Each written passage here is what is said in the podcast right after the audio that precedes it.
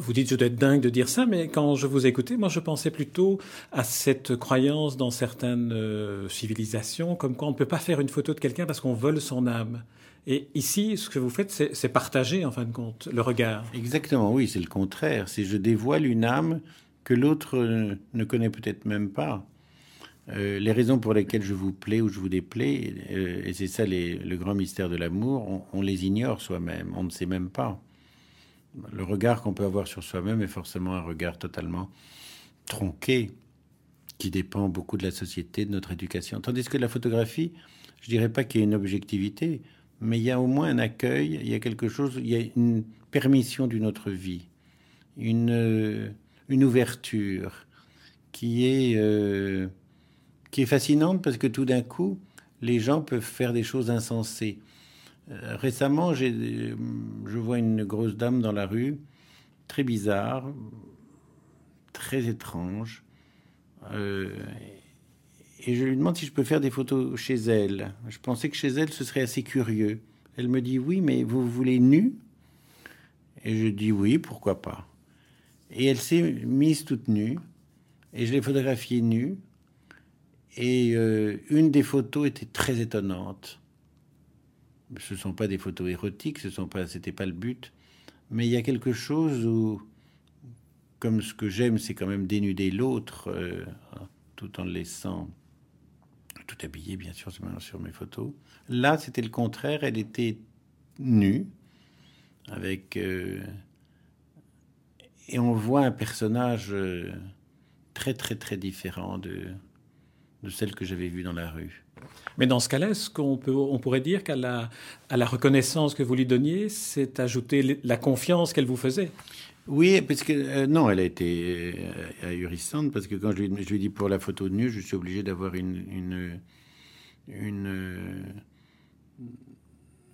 je peux pas employer le mot décharge, vous comprendrez bien. Le, une autorisation et ont des charges. Et elle me, elle écrit à François-Marie Bagné, que je considère comme le Balzac de la photographie. Et c'est pour moi un grand honneur d'avoir été photographié par lui. Mais je lui dis, mais comment vous saviez qui j'étais? Ben non, je connais vos livres, je connais vos expositions. Et bizarrement, sur son mur, je vois la photo d'un écrivain. Et je lui dis, mais est-ce que c'est pas Jacques Perry, cet écrivain qui avait écrit un livre merveilleux dans les années 65-68 qui s'appelait Vie d'un païen. Il avait déjà écrit un livre qui avait eu le Renaudot en 52 qui s'appelait euh, L'amour de rien. Un très très grand écrivain. C'est mon père. Je lui vit encore, oui, mais appelez-le. Il prend un bain tous les matins pendant une heure et demie. Mais appelez-le le matin et je suis sa fille. Vous remarquez qu'on est revenu aux écrivains. Oui, tant mieux. C'est quand même ce qu'il y a de plus beau dans la vie, un livre. Est-ce que, est-ce que pour faire essayer une comparaison entre littérature et photographie, est-ce qu'on pourrait dire que la photographie telle que vous la faites, c'est un peu en littérature comme un poème? C'est-à-dire que elle ouvre à celui qui lit la photographie un, un, monde qui est insoupçonné et par vous, et par le modèle, ou par la personne photographiée, et par celui qui regarde. Écoutez, vous avez tellement bien dit la chose que je ne vais pas la commenter. Vous êtes trop indulgent. Alors, une dernière question. On pourrait parler encore pendant, pendant, pendant des heures, puisque vous, en plus, vous racontez bien euh, ce que, ce que vous, vous réalisez, ce que vous faites. Euh, il y a des photographies qui sont des photographies de main et qui disent tellement, presque autant qu'un visage. Les photographies de Louise Bourgeois. Alors figurez-vous qu'il faut faire très attention de ne pas photographier des mains parce que c'est vraiment le marronnier, c'est la connerie même dans laquelle s'engouffrent tous les premiers photographes qui n'ont rien à dire. Mais vous avez raison que les mains de Louise Bourgeois étaient très très belles. La femme est insupportable. Elle a une œuvre colossale. C'est un immense artiste. Euh, je flirte avec l'idée d'avoir une de ses sculptures, mais ça prend toute une pièce et une pièce beaucoup plus grande encore que ce studio.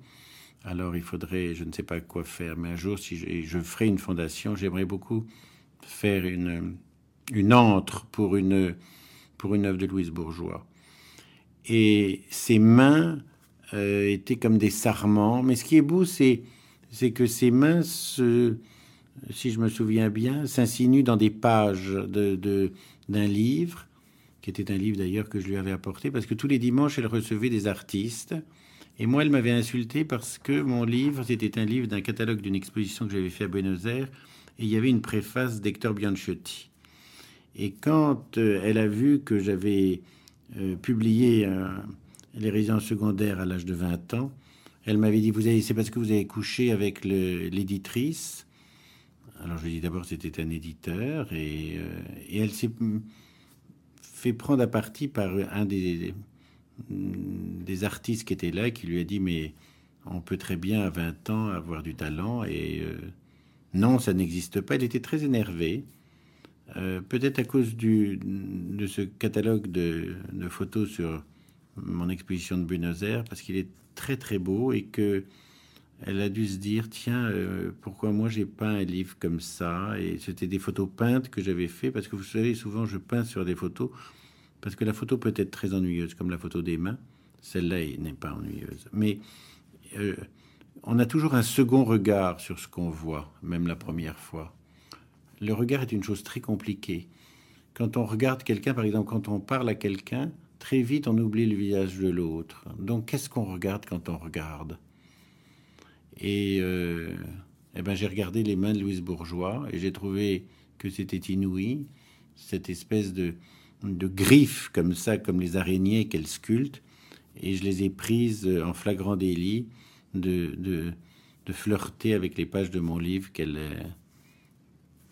quel envier. L'autre, l'autre type de photo que, que, vous faites, sur lequel euh, j'aurais voulu aussi vous faire euh, réagir, ce sont quelques photos de cinéastes, Wim Wenders, Woody Allen et euh, Antonioni. Elles sont floues.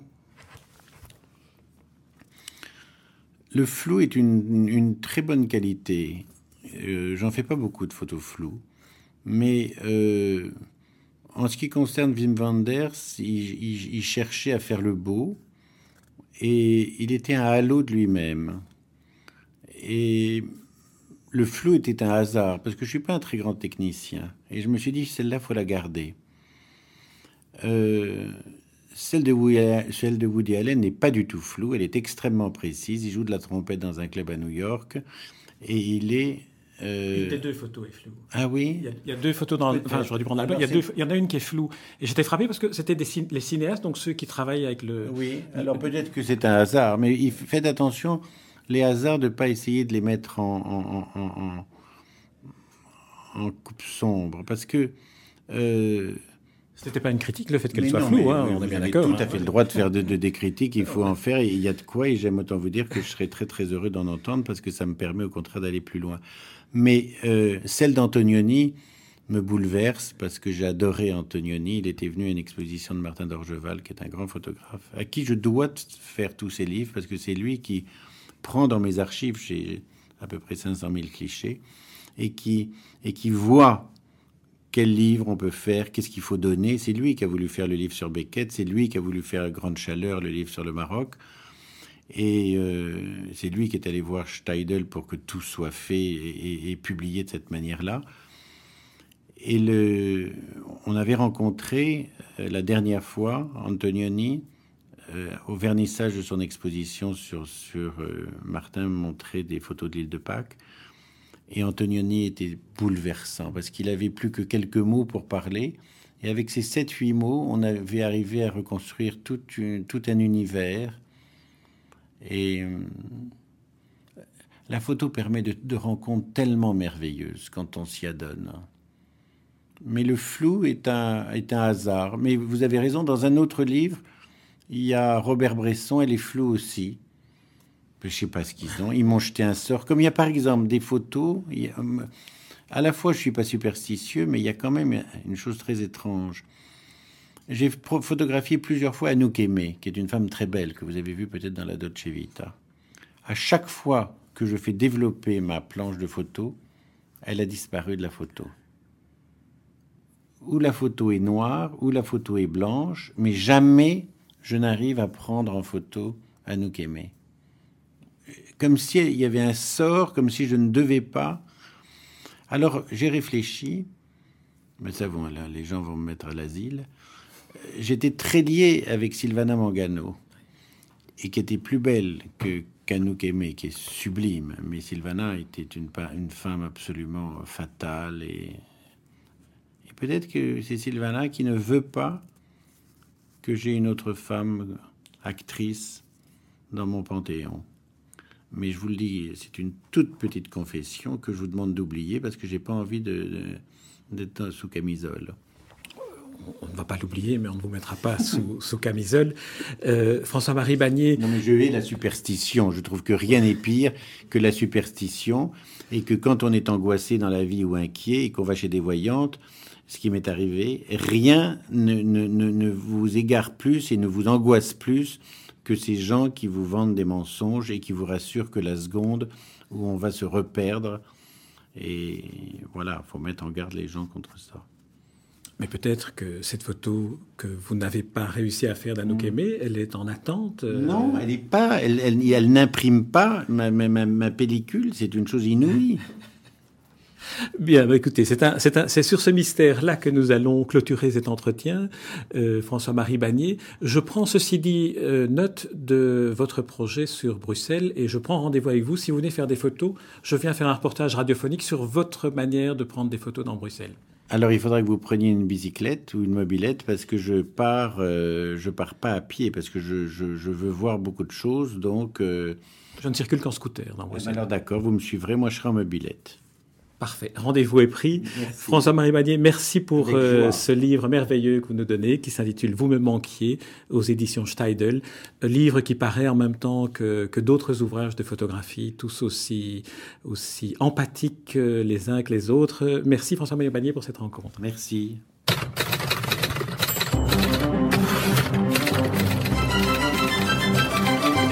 Espace Livre, la rubrique littéraire de Demander le programme. Les rencontres d'Edmond Morel.